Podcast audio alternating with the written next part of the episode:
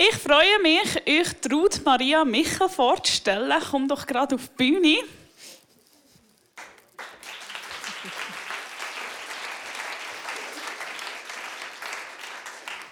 Schön bist du hier. Danke. Ähm, ich muss dir etwas gestehen, ich habe dich gegoogelt. Und dort habe ich gefunden, dass du ähm, Wirtschaftswissenschaft studiert hast. Du hast ähm, evangelische und katholische Theologie studiert. Du bist neugierig, ökologisch sensibel, politisch engagiert, reiselustig ähm, und begeisterte Tante. Und du liest gern. Das überrascht mich jetzt nicht so, weil so viel wie du machst, da muss man ja gern lesen. Genau. Ähm, ich freue mich mega, ähm, dass du hier bist. Und was, mich, was ich nicht gefunden habe auf Google, ist, dass du schon eine Vergangenheit hast mit der Bewegung Plus. Du bist nämlich in deinen Jugendjahren mit der GFU unterwegs gewesen. Und ich wollte dich fragen, ähm, was hast du gedacht, wo du den Anruf von uns bekommen hast, dass du als Referentin könntest hier sein? Was ist dir als erstes durch den Kopf? Also, gell, ich bin ja, das gehört dazu, wenn man in der VBG arbeitet, dass man die Idee liest. Und von dort her habe ich auch mitbekommen, ich, ich kenne halt noch GFU, oder? Und dann hat es dann einmal Bewegung Plus geheissen. Und das Schöne in der VBG ist, dass man in den Kurs aus allen Kirchen und Freikirchen Leute hat. Und darum kenne ich natürlich Leute, die in Exerzitien gekommen sind aus der GFU und jetzt Bewegung Plus. Und da gibt es zwei lässige Frauen, das sage ich jetzt den Namen nicht, die bei euch auch arbeiten irgendwo in einer Bewegung Plus, die ich geistlich begleiten darf, wo ich alle sechs Wochen Wochen ein Gespräch mit ihnen und darum habe ich auch noch ein bisschen Insight. So. ah, da bist du immer noch mit uns verbunden. Mega genau. schön. Und ähm, was nimmst du mit von deiner GFU-Phase? Ich sage dem liebevoll heute, das ist meine charismatische Hochphase Und ich erinnere mich an Lieder, du bist die Liebe meines Lebens, du bist und so. genau, im Zug bin ich in der GFU. Ah, ja, ah, genau, genau. Damals noch, jetzt sind sie ja im Bar. Ja. Dann ähm, freue ich mich, wo du uns hinführst.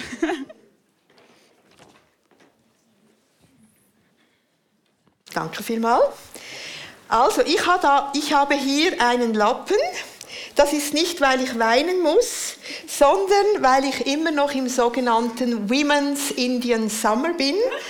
Und falls ich mich also abwischen muss, bin ich nicht krank, sondern einfach die Hormone kommen ein bisschen zeitverzögert immer noch sehr zum Zug. Zweitens nimmt es die Leute immer Wunder, wie alt ist denn die Frau da vorne? Da muss ich noch mal ein Bekenntnis machen. Ich bin ein bisschen älter als meine Haare. Es denken lassen. Ich bin nämlich zu eitel, um schon ganz weiß zu sein und färbe sie. Also ich bin 64, drei Viertel Jahre alt. Gestern Abend habt ihr den Satz gehört, Gott hätte die Schreinerei retten können. Hätte er? Wenn alte Glaubenssätze nicht mehr tragen und neue unsicher erscheinen. Hinter diesem Satz, Gott hätte die Schreinerei retten können, ist doch die dogmatische Aussage, da gibt es auch biblische Belege dazu, Gott ist allmächtig. Ist Gott allmächtig? Ist das ein Glaubenssatz, den man, der gehört zu den sechs Farben? Oder ist das ein Glaubenssatz, der zu den 80 gehört? Ich fand das super, euer Beispiel. Ich äh, hole mir nachher noch die Erlaubnis, ob ich das weiter brauchen darf in zukünftigen Dingen. Ist super. Ihr seid jetzt hier im Saal einer evangelischen Freikirche oder hört daheim einen Vortrag aus einer evangelischen Freikirche. Daher gehe ich jetzt mal davon aus, dass das Evangelium für euch eine gewisse Bedeutung hat. Vielleicht bist du einfach neugierig. Du kennst das Evangelium fast auswendig oder du hast keine große Ahnung davon.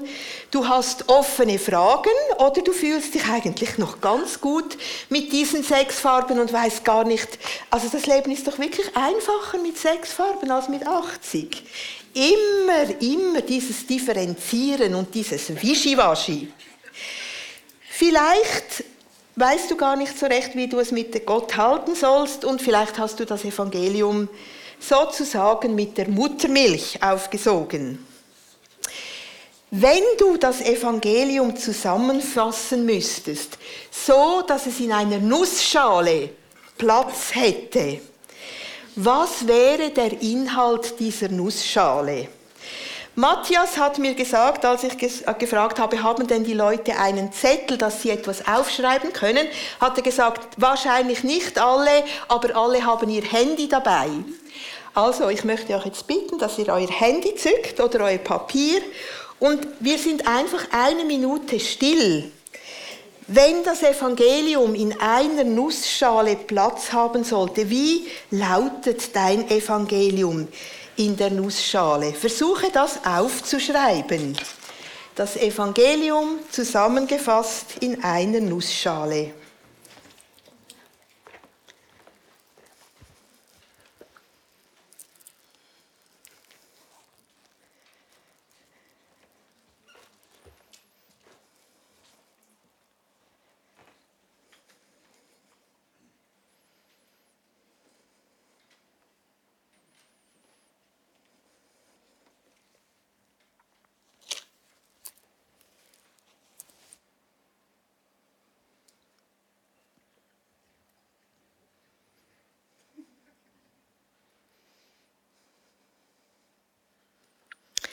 Gar nicht so einfach.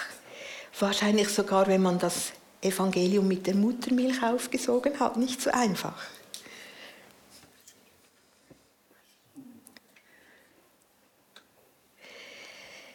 Und jetzt bitte ich euch einfach, wer neben euch sitzt, dass ihr zu zweit oder vielleicht zu dritt höchstens austauscht, vorlest. Wie heißt mein Evangelium der Nussschale?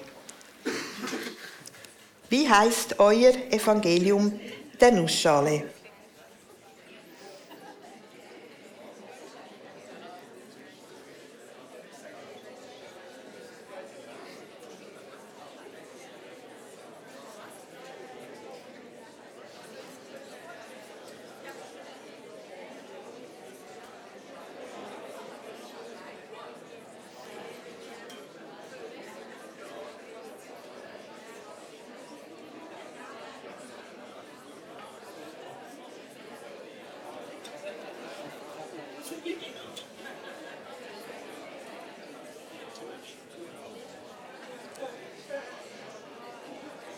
Dein Evangelium in der Nussschale. Wenn ihr jetzt nicht fertig geworden seid mit Austauschen, könnte man ja anschließend an diesen Gottesdienst weiterfahren. Und wer jetzt kein Evangelium in der Nussschale aufschreiben konnte, da, um mit Hanni zu sprechen, gibt es Luft nach oben. Könnte man daheim weiterforschen. In der Werbung stand ja, wenn alte Glaubenssätze nicht mehr tragen und neue unsicher sind. Ich bin jetzt 64 Jahre alt, wie gesagt, und was mich seit 44 Jahren trägt, das ist mein Evangelium in der Nussschale.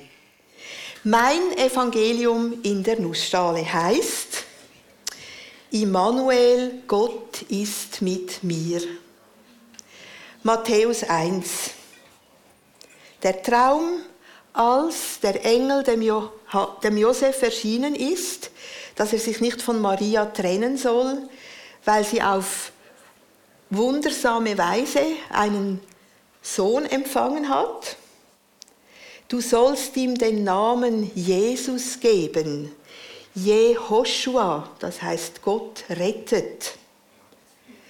Immanuel, Gott mit uns, Gott für uns. Und wenn wir uns entschlossen haben, mit ihm zu leben, auch Gott in uns. Auf zu neuen Ufern heißt der Titel. Und ich möchte euch jetzt mitnehmen auf meinen ganz persönlichen Glaubensweg, auf dem es eben immer wieder galt, neue Ufer zu suchen und zu entdecken. Und es ist mein Glaubensweg. Ich mache keine dogmatischen, allgemeingültigen, für alle verbindlichen Aussagen. Ich werde einige Bibelverse zitieren. Die will ich nicht euch einfach um die Ohren schlagen, sondern die hatten in der jeweiligen Phase für mich eine große Bedeutung. Und wenn es jetzt dann doch einige Bibelverse sind, dann hört doch einfach so zu, der, der mich jetzt anspricht heute Morgen. Und das andere könnt ihr einfach getrost vergessen. Ich bin in der Innerschweiz aufgewachsen. Wir haben vor dem Essen gebetet und am Abend, bevor wir eingeschlafen sind. Und unser Haus stand ungefähr 50 Meter neben einer Wallfahrtskirche. Ich kann mich noch gut an diese Kirche erinnern. Vorne war ein Dreieck, ganz zuvorderst im Altar oben so ein Dreieck und ein Auge darin. Gott, der alles sieht. Das ist so etwas, was ich mich erinnern kann. Man muss immer aufpassen, was man tut, weil da ist ein Gott wie ein Polizist, der kommt und der sieht alles und irgendwann folgt dann schon die Strafe, wenn man etwas tut, was ihm nicht gefällt. Und mit neun Jahren dann die erste Kommunion. Das ist für Katholiken, wenn sie das erste Mal das Abendmahl nehmen dürfen. Ich habe ehrlich gesagt nicht viel verstanden davon, was jetzt da geschieht. Aber ich weiß noch, dass das ein tiefes Glücksgefühl für mich war als neunjähriges Mädchen. Jetzt kommt Jesus zu mir. Ich konnte mir nicht vorstellen, wie. Ich wusste nur, es hat etwas zu tun mit diesem Brot. Und das Schöne war damals, normalerweise in der katholischen Kirche bekommt man ja so Hostien, so kleine runde Brötchen, ziemlich dünn und überhaupt nicht wohlschmeckend. Fade könnte man sagen, aber sie sind halt so lange haltbar und brauchen nicht viel Platz. Sondern richtiges Brot war da auf dem Altar.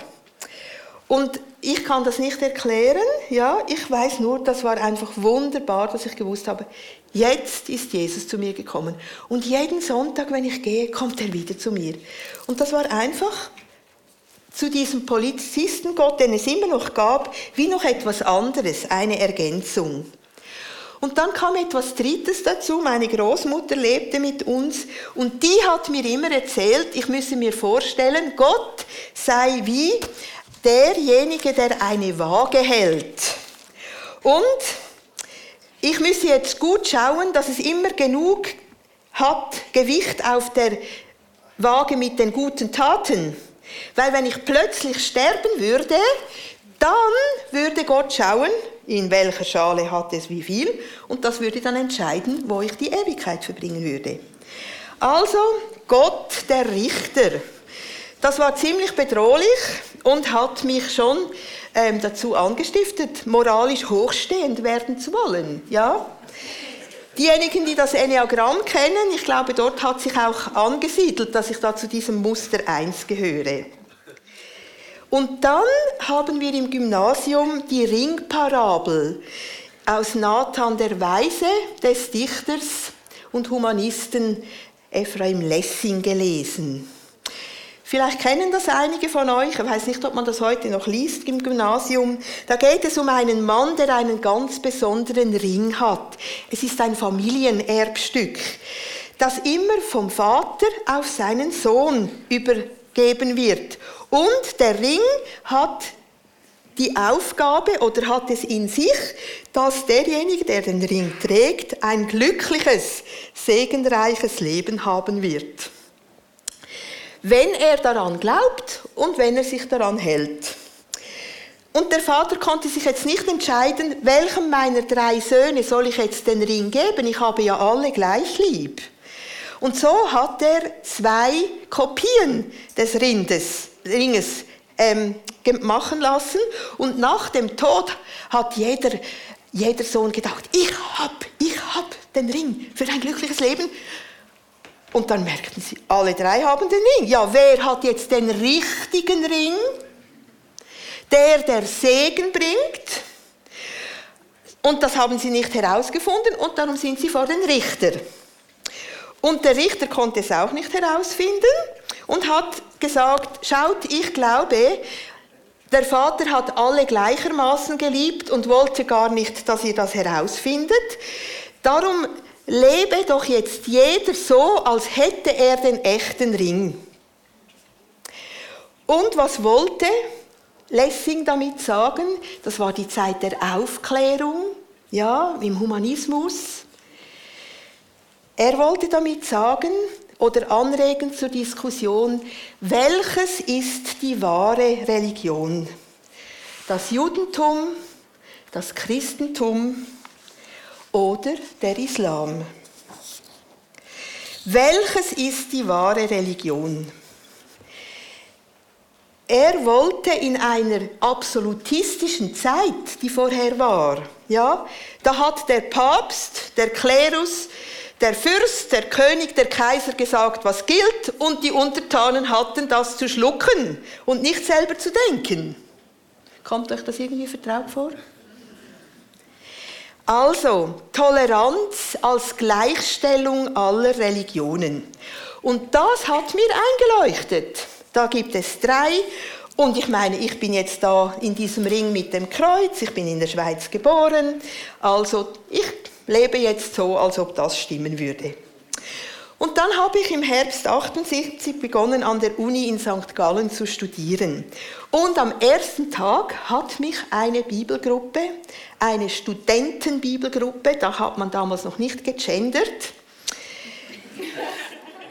hat eine Umfrage gemacht über das religiöse Interesse der Studierenden. Und ich war damals in der Frauenbefreiungsbewegung. Denn wir haben nicht gegendert, aber es hat mich also schon gestört, dass das einfach Studentenbibelgruppe heißt. Und wo sind denn wir Frauen? In St. Gallen war das damals so, heute ganz anders, dass nur 4% Frauen waren der Studierenden. Also wirklich eine andere Zeit noch. Also ich kam in diese Studentenbibelgruppe und die waren höchst erfreut, dass da eine Frau in die Gruppe kam. Es waren nur Männer dort. Sie haben mich eingeladen zu einer Diskussionsgruppe über die historische Person Jesu. Und beim ersten Treffen las man aus Johannes 14,6, Jesus Christus sagt, ich bin der Weg, die Wahrheit und das Leben. Niemand kommt zum Vater außer durch mich. Da habe ich gedacht, um Himmels willen, in was für einen intoleranten Kreis bin ich denn da geraten? Aber ich bin wieder gegangen. Die haben sich einmal in der Woche getroffen, ich weiß, immer am Freitag um 13.15 Uhr, um die Bibel zu lesen in diesem Johannesevangelium. Warum bin ich wieder dahin gegangen? Die waren überzeugt, dass Jesus der Sohn Gottes ist und einzigartig. Nicht wie in der Ringparabel, einer von drei. Das hat mich gestört, und gleichzeitig hatte ich eine Sehnsucht, auch so eine Eindeutigkeit zu erleben. Das Zweite war, die haben mit diesem Jesus geredet, als ob der im Saal wäre. Ich habe auch ein Leben lang immer Sehnsucht gehabt, mit Gott zu reden und weil ich es nicht anders wusste und ich will, will, das auch nicht schlecht machen, das hat auch einen großen Wert. Ich habe tausende von Rosenkränzen gebetet. Auf meine Erstkommunion habe ich einen silbernen Rosenkranz bekommen und ich bin fast jeden Abend so eingeschlafen. Und ich glaube, Gott hat die Ernsthaftigkeit auch gesehen. Auch wenn ich heute froh bin, dass ich direkt mit Jesus reden kann. Dass ich liturgische Gebete beten darf und frei beten darf.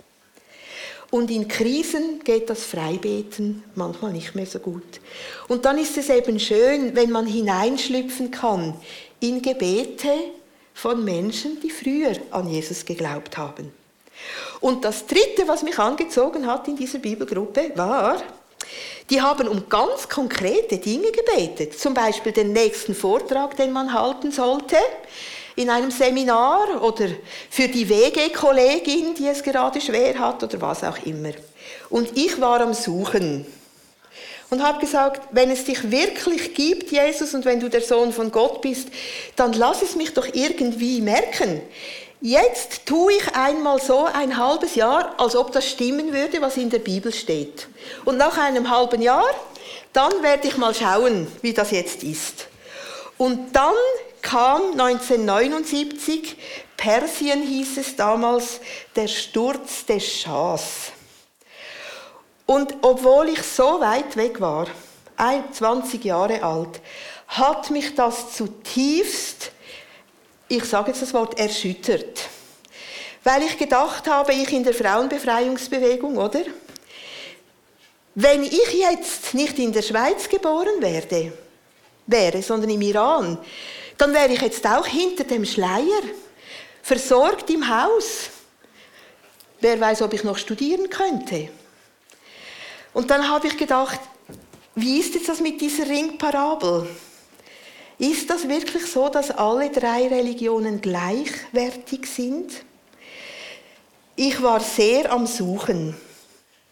Ich habe jetzt Glück gehabt als Kind christlicher Eltern. Und dann wurde mein Toleranzbegriff ein bisschen erschüttert. Tolerant im Sinne, alles ist gleichgültig. Und dann hatten wir einen weißen VBG-Mitarbeiter, der hat mir dann erklärt, Toleranz kommt von tolerare. Das heißt ertragen.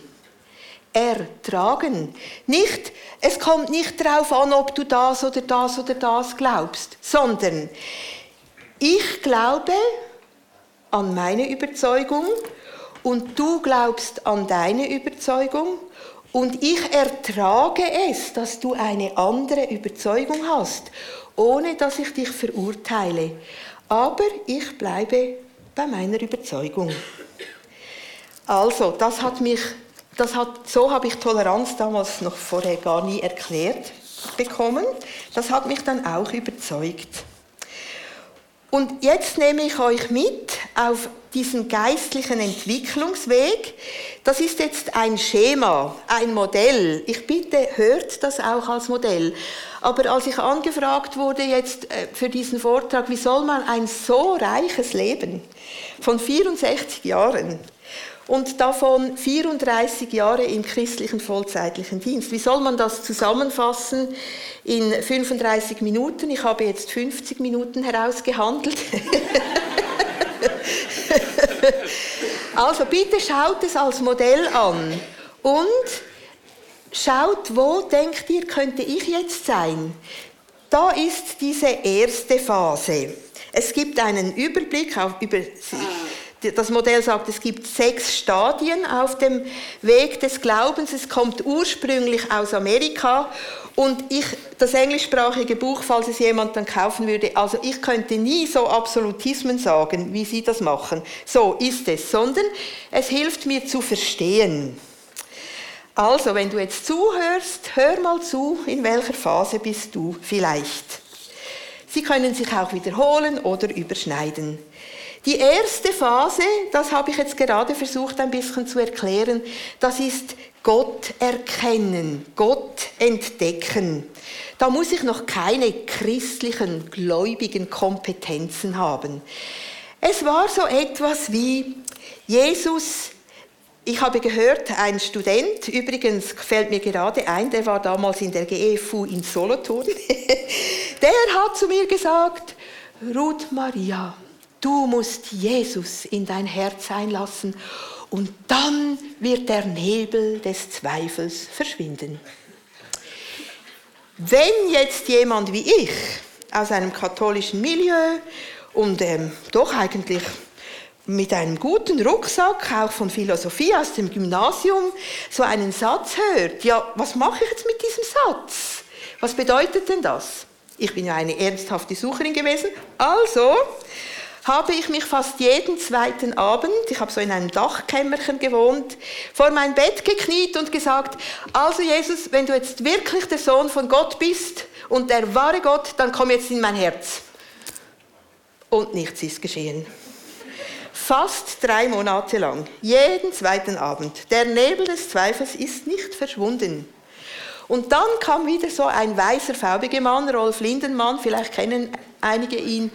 Und der hat mir dann mal in einer Sprache, die ich verstehen konnte, erklärt, wie das ist mit der Leistung und der Gnade.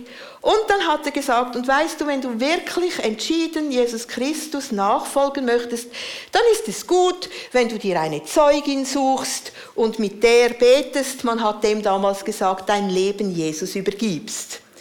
Dann habe ich mir das nochmal überlegt. Also ich war jetzt nicht in einer Notsituation, aber ich hatte den Koran gelesen, ich hatte die Veden gelesen und bei der Bibel zugegebenermaßen habe ich vorne angefangen und dann kamen die Geschlechtsregister, dann fand ich, das ist ein bisschen langweilig, dann habe ich hinten angefangen bei der Offenbarung.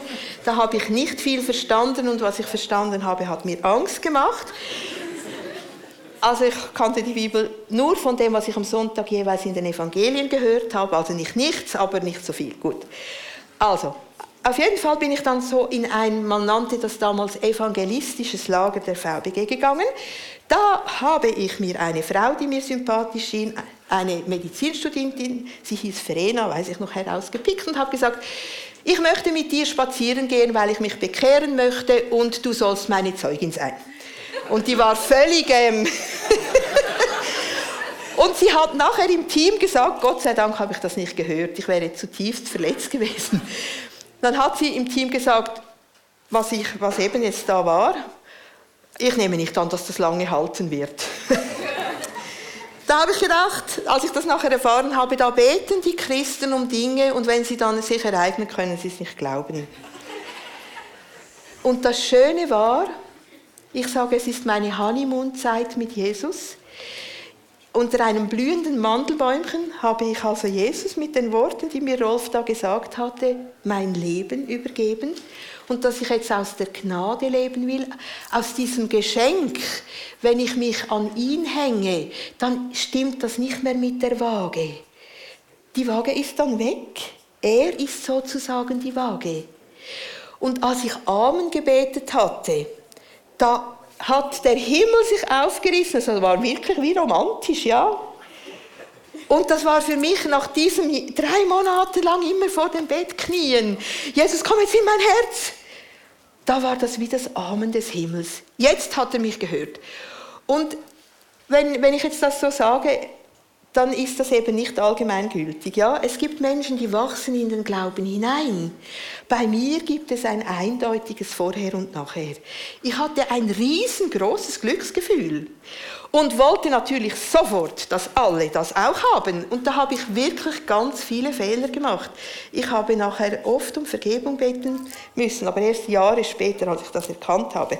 Ich bin nach Hause gekommen in meine katholische Familie, sehr gottesfürchtig und habe gesagt, ihr glaubt alle falsch. Ja, das war nicht wirklich hilfreich, dass sie sich auch so interessiert hätten, oder? Genau. Aber Gott kann es trotzdem glauben, Gott sei Dank. Also das Erkennen Gottes, das lehrt mich Demut. D dieser Gott so weit weg und doch so nah in Jesus. Die zweite Phase, das Leben in der Nachfolge. Mehr von Gott erfahren, gemeinsam äh, die Kompetenz in der Gemeinschaft erfahren. In der VBG habe ich wie eine neue Familie kennengelernt. Da waren Reformierte dabei und aus den verschiedensten Freikirchen und aus der katholischen Kirche. Und das Credo in der Gruppe damals in St. Gallen war, das, was uns eint, wir haben gemeinsam die Publikation aller Christen weltweit, die Bibel. Und wir haben gemeinsam, dass wir uns an Jesus Christus hängen. Und ob man jetzt in Sprachen betet oder ob man den Rosenkranz betet, das ist zweitrangig. In dieser Zeit, das war eine Zeit der Zugehörigkeit. Es war wie ein Lehrling, fühlte ich mich so viel wie möglich aufnehmen von den Menschen, die so Jesus vertrauten. Das hat mich verankert. Wer Jesus für mich ist, dass er für mich ist, was ich von Jesus halte, dass er mich hält. Das habe ich da in diesem kleinen Trailer gesagt. Das sind Worte eines katholischen Theologen, die mich wirklich seit 44 Jahren einfach so ein Grundgefühl in meinem Leben geben. Die dritte Phase, das produktive Leben, für Gott aktiv sein, Kompetenz durch Leistung. In der VBG wurde ich sofort nach meiner Bekehrung ins Team gerufen. Ich meine, wenn ihr das heute hört, da gibt es zuerst Jüngerschaften, dieses Kurs und diese Kleingruppe, man kann die doch nicht sofort ins Team nehmen, ja? Für mich war es damals das Beste, was mir hat passieren können. Ich habe ganz schnell gemerkt, dass ich eine evangelistische Begabung habe. Das habe ich natürlich nicht gewusst, dass man dem so sagt. Ich habe einfach gemerkt, es fällt mir leicht, mit meinen Mitstudierenden anfangen, über Gott zu glauben. Dann habe ich gemerkt, also das habe nein gemerkt, das war für mich natürlich, dass man es tut, ja, eine diakonische Begabung. Man hat mir ganz schnell in der Bibelgruppe gesagt, äh, das Bibelgruppe Mami, weil ich war zu, ich brachte Kuchen mit, ich habe geschaut, dass ein schönes Tischtuch da ist, das waren ja nur Männer in der Gruppe vorher. dass eine Kerze in der Mitte steht, dann haben sie gesagt, wirst du uns jetzt alle katholisch machen? Dann habe ich gesagt, also die Kerze, das ist also schade, wenn ihr denkt, dass das nur für die Katholiken ist, doch einfach schön, oder? Und es erinnert uns an drei Dinge. Erstens heißt es, dein Wort ist ein Licht auf meinem Weg. Wenn wir schon Bibel lesen, jeden Abend, oder? Erinnert es mich? Zweitens sagt Jesus, ich bin das Licht der Welt. Und drittens sagt er, ihr seid das Licht der Welt. Also wenn ihr eine Kerze anschaut, ist die nicht katholisch, sondern erinnert uns an diese drei Dinge. Ich habe Kinderarbeit gemacht in der FEG. Ich habe Bibeln geschmuggelt nach China, in den Ostblock. Und das wäre ein anderes Thema. Ich habe wirklich wundersame Dinge erlebt direkte Eingebungen von Gott, dass wir die jeweiligen Leute gefunden haben. Und die Grenze die Bibel nicht. Also, es war wie wenn der Heilige Geist da war, meine charismatische Hochphase. Eine Zeit des produktiven Lebens und ein Gefühl, Gott belohnt, wenn man bei ihm dran bleibt. Wer ist Jesus für mich, dass er für mich ist? Was ich von Jesus halte, dass er mich hält. Und dann die vierte, die Reise nach innen. Gott neu entdecken, Kompetenz durch Reflexion. Ich war in Fribourg. Innerhalb von zwei Jahren ist eine kleine Gruppe von 18 auf über 70 gewachsen. Ich meine, stellt euch das mal vor, dieses exponentielle Wachstum, das war einfach wunderbar. Also ich war wie einfach dabei, wie Gott gewirkt hat. Ich habe gebetet und Gott hat Gebet erhört. Ich war ein bisschen bekannt dafür. Wenn du irgendetwas hast, geh zu Ruth Maria, die betet dann, ja. Und es, Gott hat wirklich viele, viele Dinge einfach geschehen lassen. Es war einfach wunderbar. Und dann kamen Schlafstörungen und ein tiefes Gefühl von Ungeborgenheit. Die Lebensfreude war dahin. Ich habe Gott nicht mehr gespürt. Und ich hatte ihn doch so gespürt. Ich habe Eingebungen gehabt. Ich habe Sprachengebete und Auslegungen und alles, was man sich wünscht aus 1. Korinther 12 und 14. Ja, nicht alles, aber vieles. Ein Gefühl von Gottes Abwesenheit. Und das hat sich ausgewachsen zu einer Depression, fünf Jahre lang. Ich habe viele Medikamente, das Maximum, was man erhalten kann. Ich war in der Therapie. Der Weg nach unten. Wenn jemand von euch das Büchlein noch googelt, es ist vergriffen von Henry Nowen, Der Weg nach unten, das ist das, was hier beschrieben wird. Ein wunderbares Büchlein. Aber das ist beunruhigend, weil Gewissheiten und Sicherheiten, die brechen dann einfach weg, sie lösen sich auf. Mit Zweifeln konfrontiert werden, das Thema des gestrigen Abends. Wir bewegen uns von einer Haltung des Wissens, das haben wir schön gehört von hier. Und ich meine, heute noch, ich muss dann wieder Buße tun darüber, oder? Aber als ich jung war, die in meinem Alter werden wissen, wovon ich rede, da gab es die sogenannten Telos-Taschenbücher. Und wenn ich bei jemandem auf Besuch war, dann habe ich geschaut, wie viele Telos Taschenbücher hat er und das war für mich dann der Maßstab des richtigen Glaubens dieser Person, ja? Und als ich dann umgezogen bin, 13 Jahre später, waren das Büchlein, die ich nicht mal mehr ins Brockenhaus geben wollte, sondern echt, obwohl es mir schwer fiel, ins Altpapier, weil ich diese Theologie einfach nicht mehr vertreten wollte. Als, das ist weggebrochen, diese Verunsicherung, diese Ohnmacht. Was hat mir damals geholfen? In diesem Gefühl, Gott hat Lieblingskinder, aber ich gehöre nicht dazu. Da war einmal die Fürbitte anderer Menschen. Ein VBG-Mitarbeiterpaar hat gesagt, weißt du, wenn du jetzt nicht mehr glauben und beten kannst, du erinnerst dich doch im Alten Testament, da haben die Israeliten gekämpft gegen die Amalekiter. Und immer wenn er da die Hände hochhielt und betete, dann haben sie gesiegt. Und wenn er müde wurde, und die Hände fallen ließ, nicht mehr gebetet hat, dann haben sie verloren. Und dann sind zwei gekommen und haben ihm die Hände hochgehalten, heißt es. Und sie haben mir gesagt, Hans-Peter und Barbara, wir versprechen dir, dass wir jeden Tag die Hände für dich hochhalten, bis du wieder selber glauben und beten kannst. Und liebe Leute, so wie es mir damals ging, ich bin überzeugt, da gibt es auch unter euch Leute die jetzt in so einer Krise sind. Erschlagt sie nicht mit Bibelversen. Sagt ihnen nicht, ich verstehe dich so gut. Weil wenn du es nicht selber durchgemacht hast, verstehst du nicht, was das bedeutet.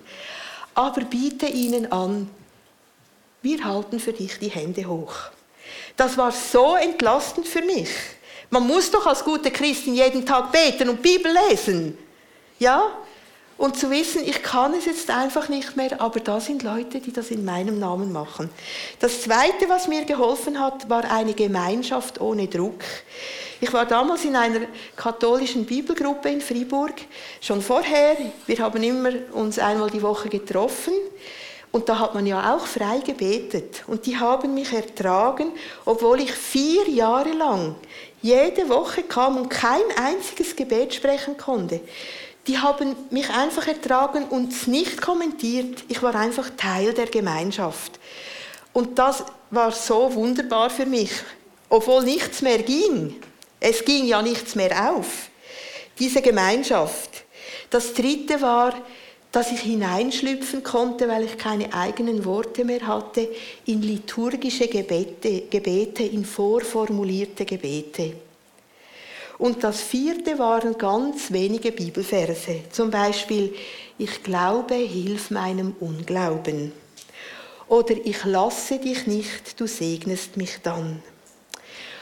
Und wenn die Leute da gesungen haben, manchmal war ich in der Église du Réveil, einer charismatischen Freikirche, diese wunderbaren Anbetungslieder, da musste ich einfach immer weinen, weil das nicht meine Realität war. Wo ist da der allmächtige Gott? Und dann war ich damals in der Basileia in Bern, da war da diese, diese Wellen, vielleicht erinnern sich die Eltern noch an die Wellen, die Toronto-Wellen. Und mir ging es ja so schlecht. Und das war ein wirklich lieber, wohlmeinender Bruder, der hat mich da eingeladen. Und dann hat man da gelacht und gegackert wie die Hühner oder ist hingefallen. Und ich will, nicht, also ich will das nicht lächerlich machen, sondern ich glaube, dass Gott auch so wirken kann. Aber ich habe gemerkt, das tut mir jetzt einfach gar nicht gut. Und dann habe ich ihm das gesagt. Ich kann da nicht wieder hinkommen. Und dann hat er gesagt, ja nu, wenn du nicht mehr kommen willst, Gott drängt seinen Segen niemandem auf. Und das war schon ein Killersatz. Ja, das war ein Killersatz. Genau. Zum Glück hatte ich einen gläubigen Psychiater, der hat mit mir dann das so ein bisschen angeschaut, diesen Satz. Ein Lied, das ich noch singen konnte, das war ein, ein, ein vertontes Lied von einem Gebet von Pater Anton Rozetter. Mich loslassen und in dein Herz fallen, vertrauen und mein Leben auf dich setzen, auf Jesus schauen und mich nach ihm richten. Das waren die ersten Phasen in meinem Leben. Das kannte ich gut. Ins Dunkel gehen und mit dir rechnen. Das war für mich die Aufgabe in dieser Phase.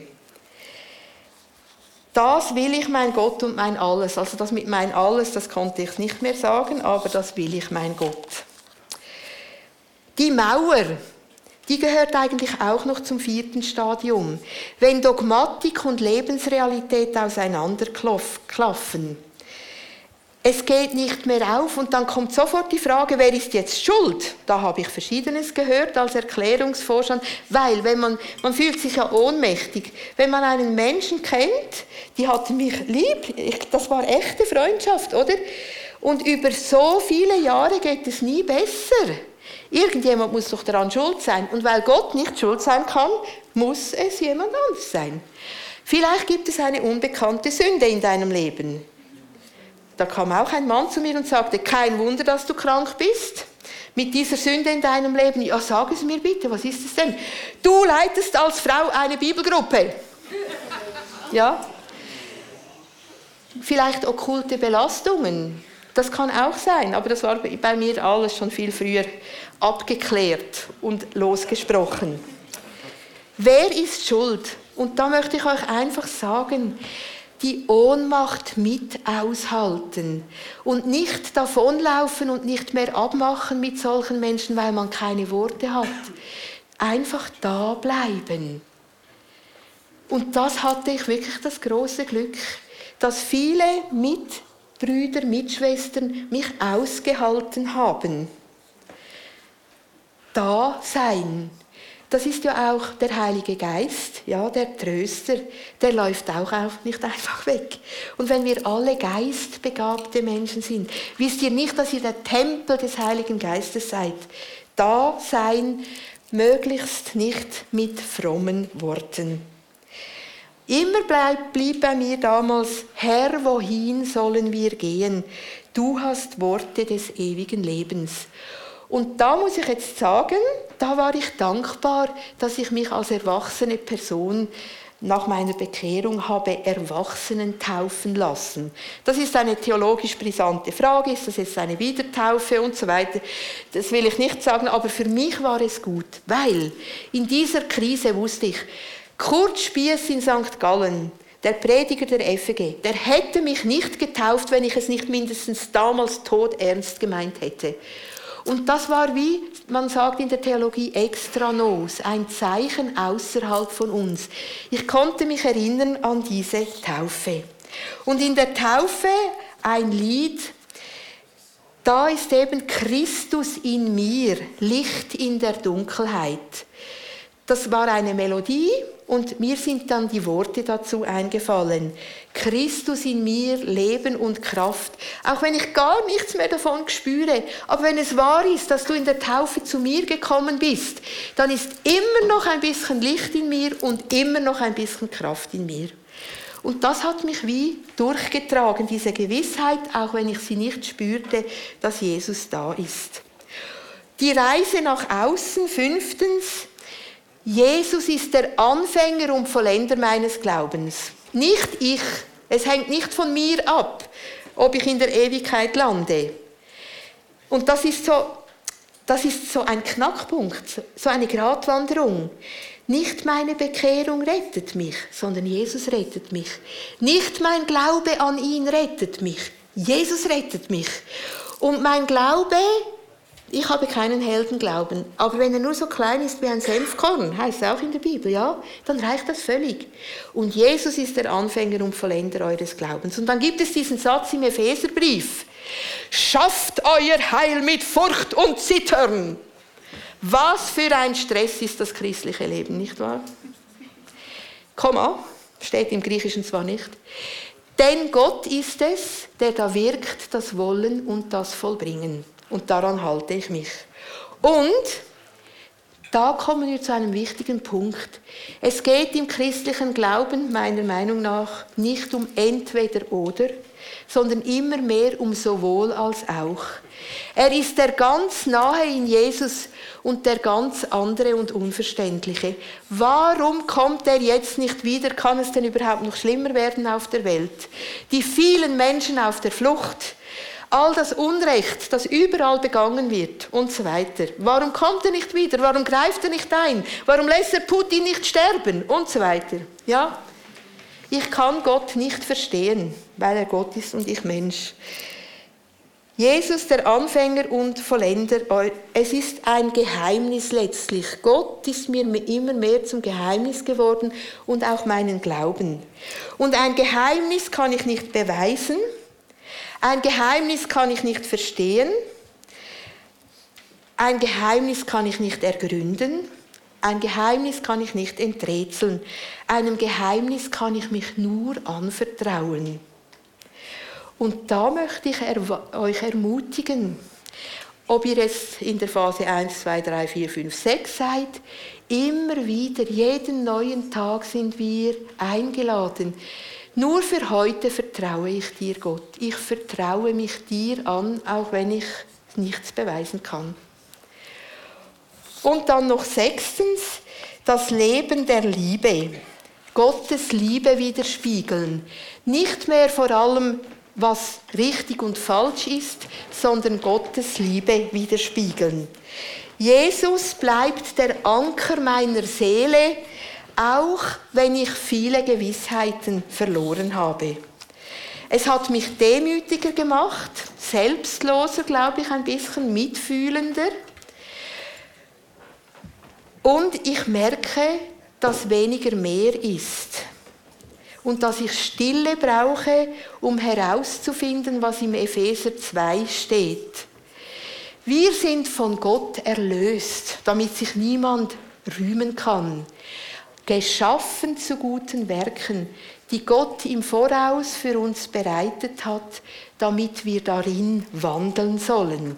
Also nicht entweder Gnade oder Leistung, wie ganz am Anfang, sondern A, ich bin von Jesus erlöst. Aber wenn B nicht kommt, ist es, um mit Dietrich Bonhoeffer zu sprechen, eine billige Gnade. Und unsere Aufgabe ist es, jeden Tag herauszufinden, welches Werk hast du Gott für mich heute vorbereitet? Vielleicht heißt das auch mal nichts tun, könnte man bei den sehr aktiven Menschen sagen. Das Geheimnis ist groß. Jesus, wer bist du? Was halte ich von dir? Wer bist du? Wer ist er für dich? Was hältst du von ihm? Wer Jesus für mich ist, dass er für mich ist. Was ich von Jesus halte, dass er mich hält.